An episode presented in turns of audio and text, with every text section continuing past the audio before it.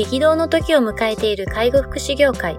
ポッドキャスト介護福祉ビジネススクール松田光一のトップオブローカルは大手外資系アパレル会社のトップセールスマンから介護福祉事業経営者に転身した松田光一がこれからの介護福祉経営に求められるものについてお伝えしていきます。既存事業がうまくいかなくなってきた。今後の事業展開が不安などのお悩みを抱えている経営者の方。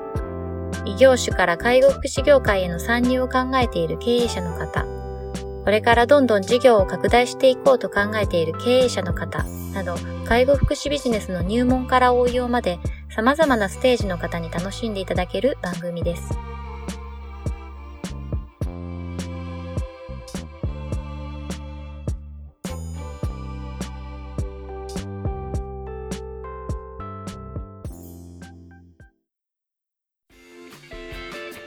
こんにちは。ナビゲーターの松本慎二です。ポッドキャスト介護福祉ビジネススクール松田光一のトップオブローカル。トップオブローカルとは介護福祉事業において地域に密着し、地域に愛される方で地域のナンバーワンになることです。松田さん本日はよろしくお願いします。よろしくお願いします。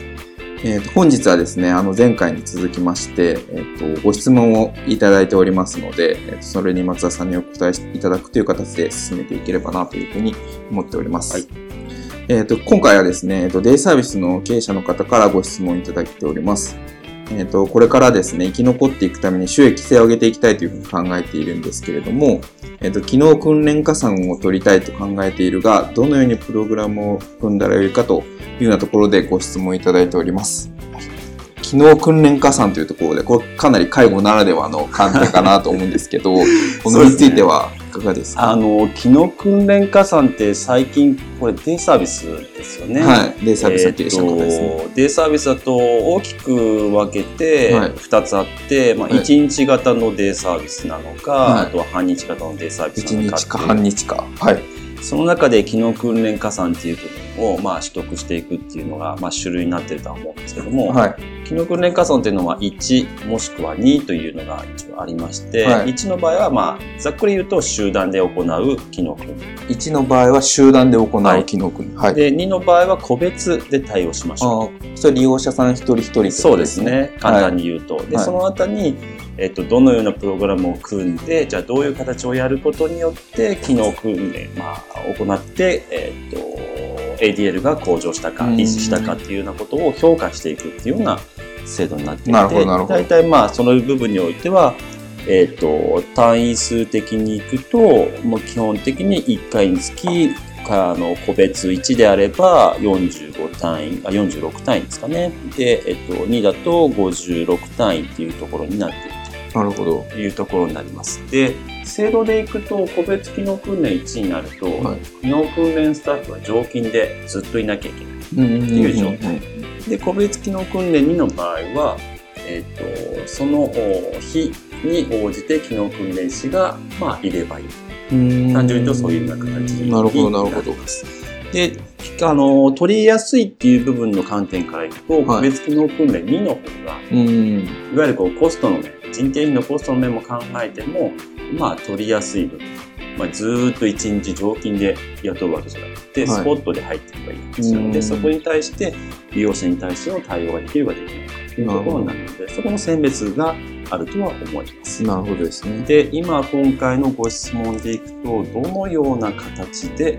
機能訓練のプログラムを組んだらいいかですよね。はい、そうですね。これ本当にいろいろと皆さんからご質問も受けますし、はい、どの、うん、例えば資格者がいることの方がプログラムをやりやすい。例えば、プログラムをやれる機能訓練指導員の資格要件としては、まあ、理学療法士、作業療法士、言語聴覚士、あとはアンママッサージ師、重度性福祉、最近で言うと、鍼灸の資格をお持ちの方も取れるという話になりましたし、最後には看護師。あ、看護師もいいんですね。はい。が、えっと、資格要件としては当てはまるというところになります。で、その、やはり、えっと、サービスのコンテンツっていう中身でいくと、はい、対外部の方々から印象がいいってなると、やはりこう医療法人にもよくある、はい、まあデイケアとかっていうのもありますけども、やはりこうセラピスト系のスタッフがいることがやっぱり重宝される、ね、なるほど。例えば、理学療法士。まあ、体の機能を全般的に見てくれての、まあ、可視化度だったりとか、あの、その部分をしっかり見てくれるというようなところがあるので、万人受けするのはやっぱりこう PT、理学療法士がいるところが、やはりちょっと印象がいいのかなっていう感じはしますね。なるほど。で、まあ、あとは作業療法士、OT と言われている方も、まあ、運動機能っていう部分だったら PT の方がちょっと長けてる部分はありますけども、例えば、座った状態で、えっと、テーブルで何かこう、箸を持ったりとか、指先の機能だったりはい、そういった細かな部分の、まあ、いわゆる作業というようなところの位置づけをしっかり見ていくので、まあ、PT と OT が一番理想的に機能組む位置は、あの、じゃあそこのサービスのデイサービスに預けようかなっていう感じは僕は個人的には思いますね。ああ、なるほどですね。あとは、あの、ジャンルとしてっていうんですと、はい、まあ、PT とか OT とかも基本的にはその動作確認だったりとか、その仕組みっていうのは知ってるので、できるとは思うんですけども、マッサージっていう分野ですね。個別でやはりその可動域も踏まえて、えー、っと、血流血行促進するマッサージっていう類でいくと、アママッサージとか、自動整復師とか、その辺は、まあ、より、えー、っと精度の高いサービスを提供できる形があるので、この辺のジャンルに分かれて、機能訓練を、仕組みを作っているところは結構見受けてますね。なるほど、まあ、病院系は基本的には多分、いろいろと兼務もできるというで、PTOT で作ってるセラピスト。で、えっ、ー、と、一般の、まあ、いわゆる中小零細のデイサービスになると、まあ、PTOT っていう部分だと、コスト面で結構見合わないところがあるので、なるほど、なるほど。まあまあ、マッサージとか、中性とか、あとは接骨院経由でデイサービスを運営しているところっていうのは結構その辺の類の機能訓練士の方々が多いんじゃないかなとは思います。なるほどですね。で、プログラムっていうお話にちょっと戻りますけども、そうなった場合には、その、資格者によってプログラムって組み方が変わってくると思うんですよね。その部分ではどういう形でやればいいのかっていうのは、基本的に決まってるのは、その利用者に対しての ADL を踏まえて、どのプログラムを作るかっていうのが、その有資格者によって変わってくる。なるほど。いうことになるので、プログラムを組むっていうのは多種多様な部分はあると思います。ただし、内容の作り方っていう部分でいくと、A さんに関しては、こういったプログラムを何回、どのような形でやるかっていうのを踏まえて、結果、数値としてどうだったかっていうのを今、現状、やはり求められているところではあります。なるほど。昔でいくと、こういうことをやりました、何回やりましたぐらいのレベルで良かったところが、今はより在宅の中で機能訓練っていうのがフォーカスされていて、はい、どんどんどんどん数値化、もしくは書面化っていうのが、はい、まあ言葉は悪いですけど、すごく雑務が増えてきてる状況。で、加算もそんなにこう、増えるってわけではないので、生き残っていく上では機能訓練をやっぱりしっかりやっていかなきゃいけないっていうのは、やっぱり大手のえーと、介護サービスやってるところも含めて、それをサポートするようなアウトソーシングするようなコンテンツビジネスの方々も機能訓練にはすごくフォーカスはされてるんですね。なるほどですね。で、じゃあ現場の方々にとって、まあ一番理想的なものは何かっていうところでいくと、先ほど言ったようにアウトソーシングするようなあのコンテンツを作ってるような会社が例えば動画を作って、はあはあ、でそれを見てもらって運動をしてもらってでそれをタブレットパソコンで利用者の情報を入れて個別の計画書を作ることで全て計画書まで成り立つっていうような、まあ、お金を払ってそれをできるっていうようなサービスは今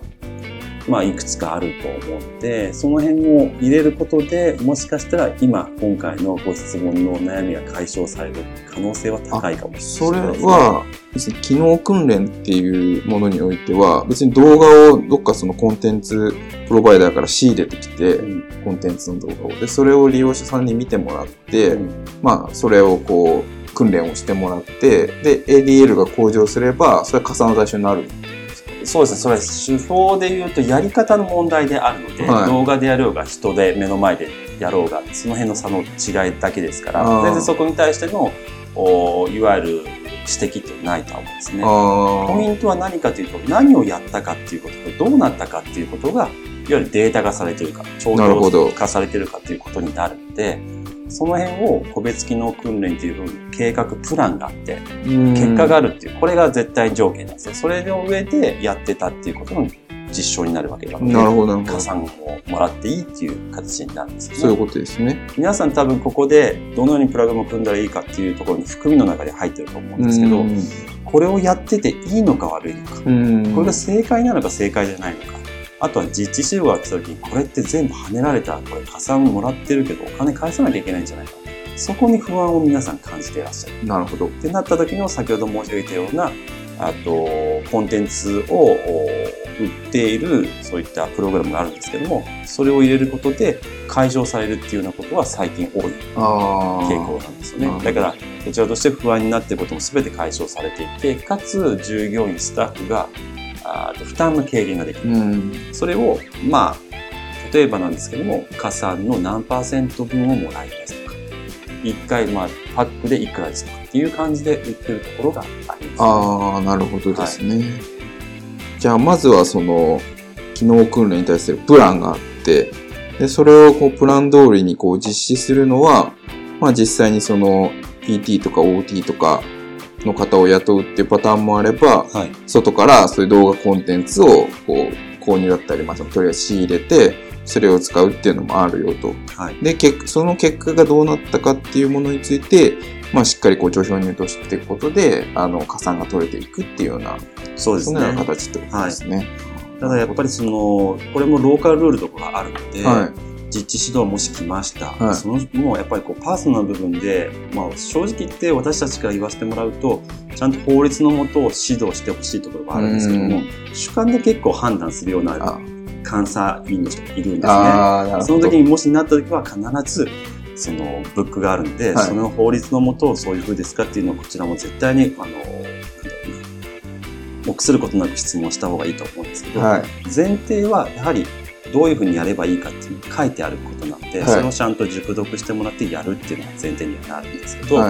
ローカルルールの中にはやはりその個別1っていうのはこういうふうにやってほしい個別2ってはこういうふうにやってほしいっていうのも結構あったりするので、皆さん不安の部分があった場合は必ず行政に確認を取って、こういうふうにやってようと、やってると、やってるんですけども、大丈夫でしょうかとか、この内容の帳票類で問題ないですかとかっていうことを必ず確認を取って、で、確認したときは、えっと、担当者の名前を聞いて、いつ聞いたっていうことと、承諾を得たっていうことは記録に残しておくことを、これはちょっとお勧めしたいですね。なるほどですね。ちなみに、勉強不足で大変恐縮なんですけど、行政っていうのは、まあ、ローカルの行政だと思うんですけど、はい、いわゆる、えっと、市区町村になる、ね、そういうことですね。市区町村での窓口がありますので、指導課っていうところですかね。市区町村の支援課、指導課、支援課ですね。はい、まあ、そこにしっかりと不安であれば確認をして、はい、えっと、いつ、誰がどう対応してくれたかっていうのをメモに取っていって。そうですね。皆さん私もこう支援させていただいているところっていくとやっぱりこういろんな県市っていうところも携わらせていただく時にはっきりとして、まあ、こうやって言うのもすごく恐縮なんですけど断言はできないんですよね。法のもと厚労省はこう言って言ってるけどもやはり厚労省に聞いたとしても厚労省としてはこういう見解ですけども、それぞれの市区町村にお任せしています。その見解はまた、また違うかもしれないので確認してくださいっていう回答しかないんですね。そうなった時はやっぱりそこの自分たちの管轄しているところに確認を取っていって、個別機能訓練1っていうのは、ちょっと先ほど申し上げた単位数もう一度あのおさらいして、もしかしたら間違ってるかもしれないので、個別1っていうのは46単位。はい、46単位。で、えっと、個別2っていうのは56単位はい、56単位。まあ、1人に対してですね、はい、1日の感じですけども、まあ、それが合ってるか合ってないかっていうのは、まあ、単純にで聞いてもいいですし、あ書いてある通りですねと。うん、じゃあこれに対して個別1っていうのはどういうような形でやってればいいんですか？あの本にはこういうふうに書いてあったんですよ。こういう解釈でいいんですか？っていうのを常々確認していくっていうことは自分たちの棚卸しにもなるので、うん、まあ、ちょっと行政ってこう厳しい方もいらっしゃったりそんなこと聞くなよっていう人もいるかもしれないですけど、はい、自分たちの事業所を守るためにも恥ずかしい思いではなくてもう聞かぬが恥と思うぐらいの形で聞いていただいた方がいいんじゃないかなと思います。なるほどですね。ちなみにさあの質問の中ではその収益性の話もありましたけれども、その機能訓練加算というのはやっぱりこう収益性上げていくっていうのは非常に必須になってくるものですそうですね。これはデイサービスであれば機能訓練加算っていうと、はい、えっ、と、個別機能1にもそうですし、あとはどうですかね、ADL の維持等加算1、2とか、いろいろ様々取れるものっていうのはあるんですけども、なるほど、なるほど。デイサービスの主軸は間違いなく個別機能訓練。ああ、そうなんですね。あの、機能訓練士っていうのはまず置くっていうのが前提になって、置いたってことは、まず加算が取れるっていう考え方がありますので、これ取らなかったらデイサービスってやっぱり収益性っていうのはやっぱり高まらないですね。あとはまあ最近でいくと、まあ、栄養改善加算とかスクリーニングとかっていうのがあって、まあ、その辺は ST とか管理栄養士とかその辺のまた違ったジャンルの方々があいらっしゃれば取れるような形なんですけども、なかなか個別機能訓練1、2よりもハードルが高かったりとか、はい、条件があるので、そこに着手する方々っていうのはまだ、まあ、シェアとしては少ないというふうに聞いてはいるんですけども、そうなんですね、大前提デイサービスは個別機能訓練1もしくは2を取ってるところが大半じゃないかなと。逆に言うとこれ取らなかったら全然収益上がらないでしょっていうああ、なるほどですね。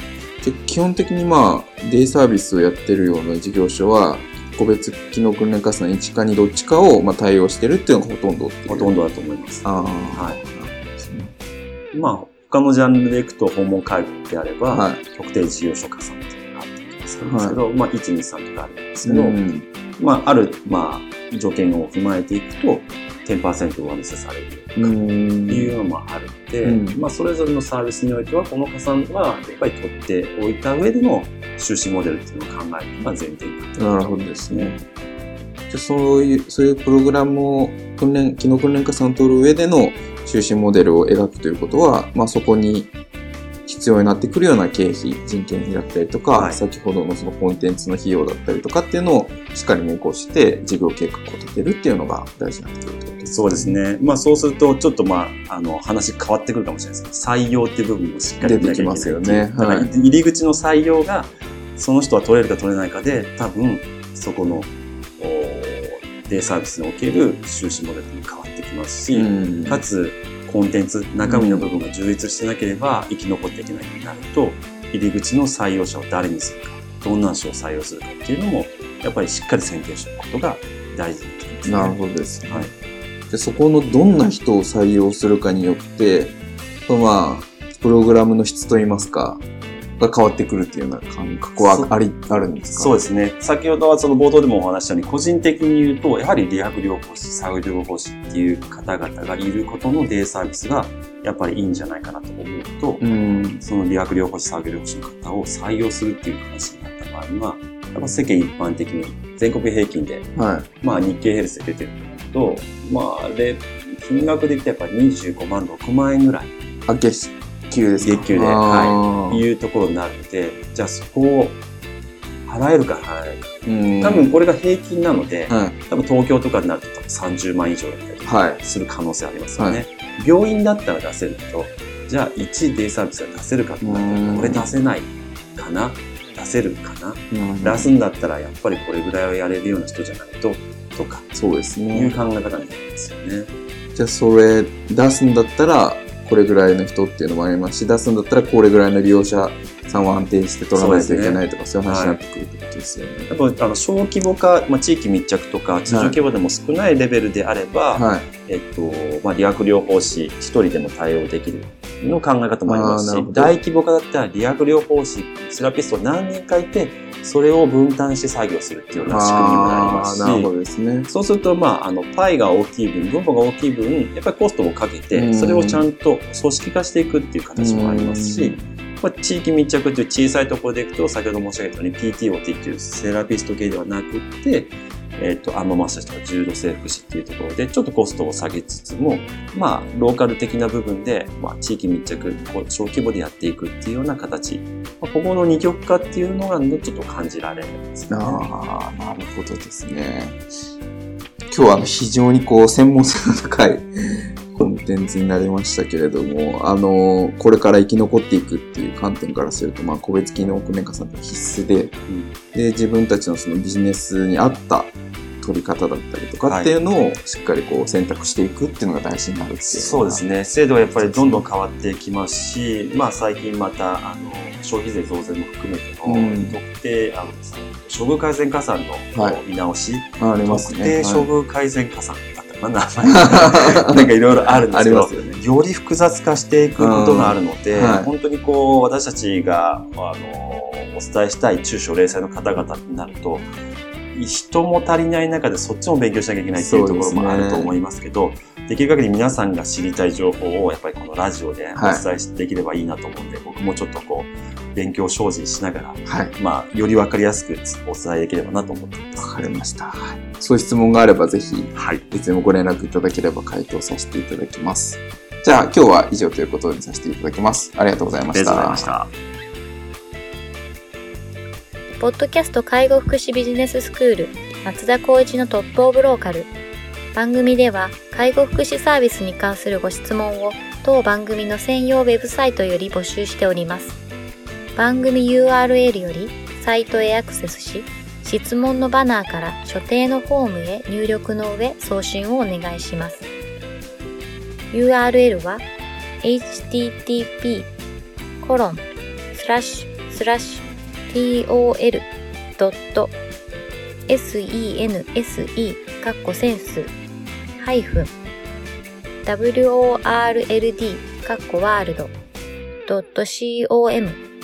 com になります。皆様のご質問をお待ちしております。